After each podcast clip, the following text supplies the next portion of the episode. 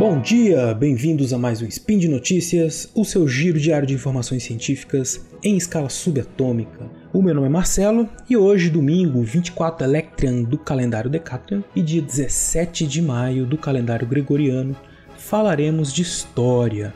E no programa de hoje falaremos de história, mas de uma história um pouco diferente, uma história de um pensamento, de uma maneira de interpretar o mundo. Nós vamos falar sobre o que é, do que se trata e qual a relevância do pensamento decolonial para as ciências sociais. Speed Notícias.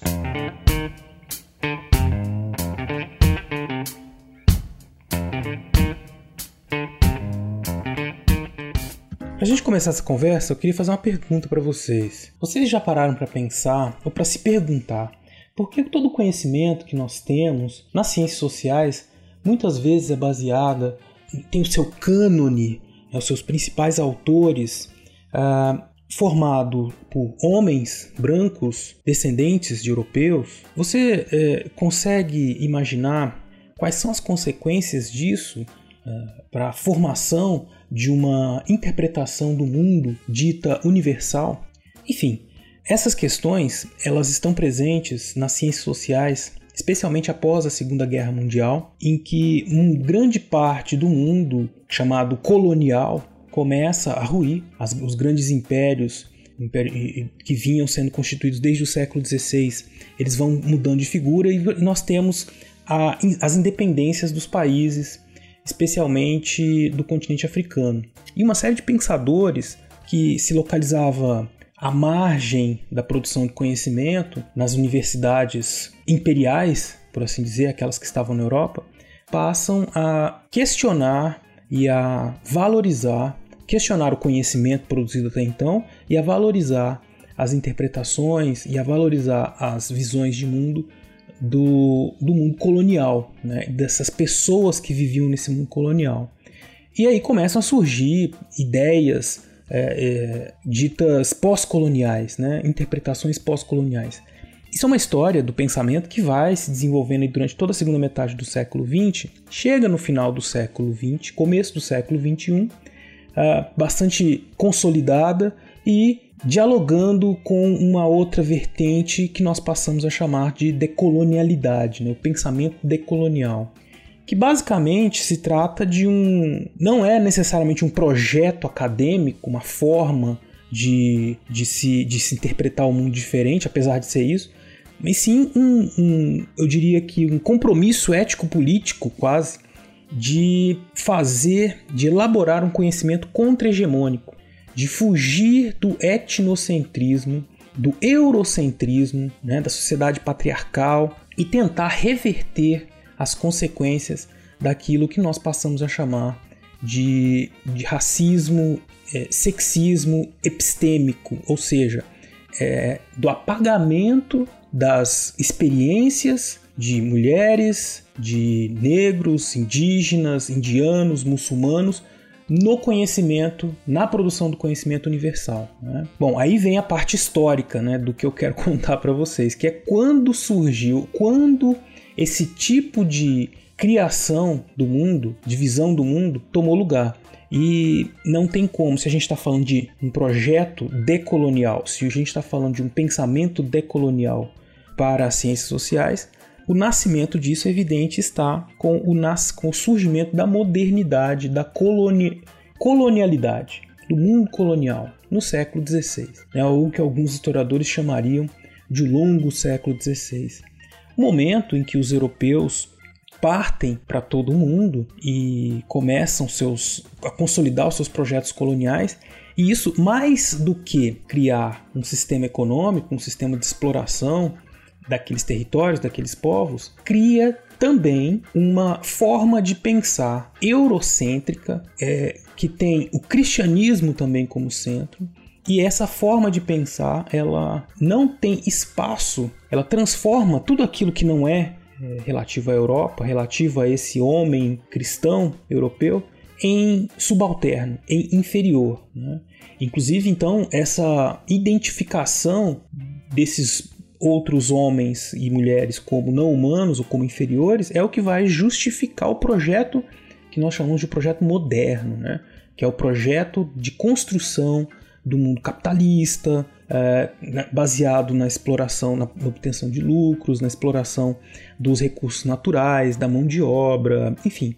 Estou simplificando um processo que é de longa duração, que acontece a partir do século XVI e que vai tendo consequências, vai tendo, vai passando por fases, como por exemplo a do capitalismo, da industrialização, depois das guerras, o imperialismo, enfim, são muitas fases, muitas, todas elas dentro né, deste, dessa lógica de transformar em subalterno aquilo que é diferente. Então, é sobre esse outro diferente que se exerceu o que poderíamos chamar de o mito da modernidade, em que a civilização moderna, que é essa que surgiu e que foi se desenvolvendo a partir do século XVI, se autodescreveu como a mais desenvolvida e superior, por isso na obrigação moral de desenvolver aqueles que eram considerados primitivos é, ou atrasados. Né? Essa forma de se imaginar como superior, dominante, ela esteve presente nos discursos coloniais e também na maneira como as próprias ciências sociais se constituíram. Né? Então isso partiu, saiu de, uma, de uma, um discurso é, eminentemente político e, e de, de, de, teorização do mundo para as ciências sociais no século XIX. Então dá para dizer, dá, podemos dizer, em outras palavras, então que o que é o que nós temos de história, sociologia, antropologia, no seu nascimento essas ciências eram, todas eurocêntricas e foram criadas uh, a partir de uma série de padrões, formas de produção do conhecimento ligadas a esse contexto uh, europeu. E não é todo europeu, né? nós estamos falando de alguns poucos países, né? É, Inglaterra, França, Alemanha, Itália, que são os países de onde vieram a maior parte dos, do, dos chamados clássicos né, das ciências sociais. Uh, então, você sendo tendo o contato que você tem, tem com as ciências sociais e humanas, você provavelmente já deve ter ouvido falar uh, do Marx, né? grande Marx, uh, do Max Weber. Não confunda o Marx com o Max Weber. Tem gente que acha que é a mesma coisa, não é? E outros tantos pensadores, como também, por exemplo, Emílio Durkheim, mas eu não vou ficar aqui me estendendo e falando vários nomes de autores, porque vocês provavelmente já, já entenderam o meu ponto, né? Nós temos a produção de um conhecimento dito universal, mas que é feito de uma determinada região por determinado tipo de pessoas. Né? Então vejam, a gente criou um, uma, uma, um mundo, uma, um projeto de mundo, né? uma, uma, objetivamente nós constituímos um mundo né, a partir do século XVI, que é, é basicamente pensada a partir desse ponto de vista. E que é tido como universal, mas que na verdade a gente pode pensar como praticamente provinciano. Né? É um, um grupo de, de uma região que extrapolou a sua visão de mundo para o resto do mundo. E é aí que reside a importância do pensamento decolonial, especialmente no caso brasileiro, em que nós estamos, nós vivemos uma experiência colonial muito marcante, vivemos a experiência da escravidão. E o pensamento decolonial ele tem como, como um dos seus parâmetros, uh, e, como um dos seus eixos fundamentais, o registro e análise das interpretações e práticas políticas e culturais que restituem a fala e a produção teórica, política de sujeitos que até então foram vistos como uh, pessoas inferiores, né, subalternas, é, sem condição de, de falar por si mesmo, sem habilidade de produção de teoria, sem projeto político, enfim. Então, quando a gente pensa no caso brasileiro, que passou por esse processo colonial, como eu disse para vocês, nós temos aqui a questão do negro no Brasil, então nós precisamos olhar para esses indivíduos, para as práticas culturais, para os projetos, para as ideias que eles tinham ou que eles têm a respeito do mundo, para a gente poder construir um tipo de conhecimento que não seja mais eurocentralizado nessa visão de mundo europeu e que ele seja mais do que universalista, que ele seja pluriversalista, né? Quer dizer, a ideia do decolonial não é destruir a ideia, a modernidade europeia, dizer que a, a dos outros é melhor, né? Porque senão ele só estaria substituindo uma opressão, uma forma de interpretação hegemônica por outros. E sim aumentar a diversidade, uh, aumentar possi as possibilidades de enxergar o mundo e que possivelmente poderiam também ter como consequência nós criarmos novos projetos para o mundo, né? novas formas de, de, viver nesse planeta, né, em última instância.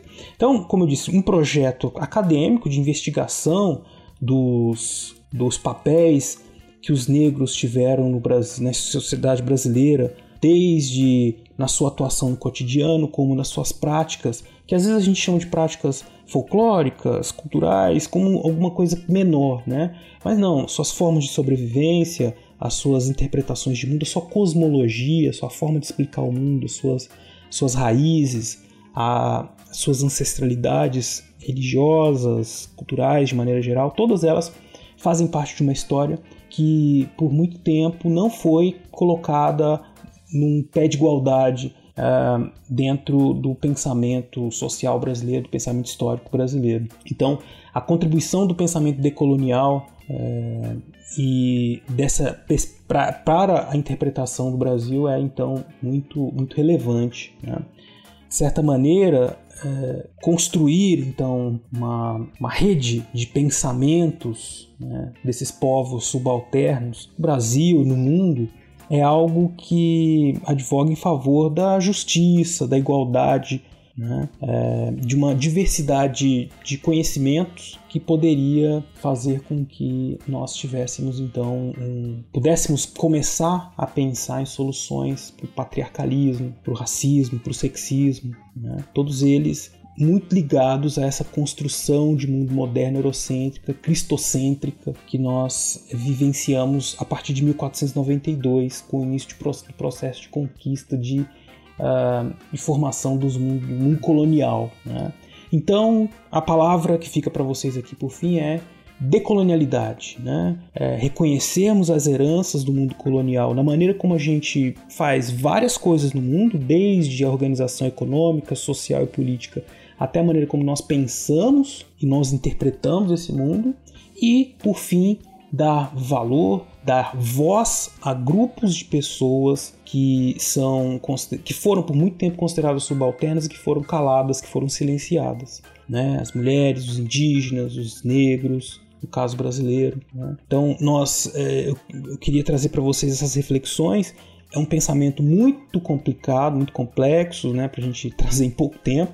Talvez eu tenha deixado vocês mais confusos, mas isso é assim, né? As ciências sociais e a história, elas acabam confundindo mais do que explicando, né?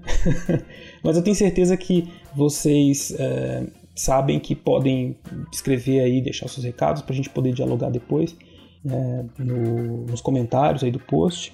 E também eu deixei as referências aos textos que funda, alguns textos que podem ajudar vocês a entender melhor o pensamento decolonial. Passamos aí a poucos dias do 13 de maio, então eu não podia deixar de trazer para vocês essa perspectiva de pensamento que a história e as ciências sociais em geral vêm refletindo sobre, uh, para que a gente entenda essas datas comemorativas, né, o 13 de maio, sua relevância, lógico, mas para que possamos ir além né, e de fato construir uma, uma, um conhecimento que seja socialmente relevante e que ajude todo mundo, dentro e fora das universidades. Né? Você que está ouvindo isso agora no carro ou em casa, né? Porque tem que ficar em casa.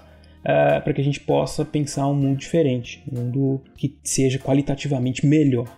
E por hoje é só, pessoal. Eu queria agradecer a todos vocês por ter ouvido e queria lembrá-los então que esse podcast ele só é possível de acontecer graças ao seu apoio no patronato do, do SciCast no Patreon, Padrim e PicPay.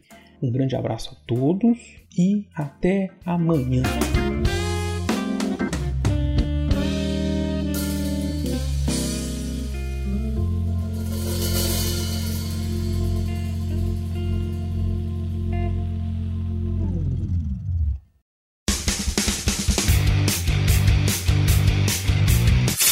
Cortes, edição de podcast.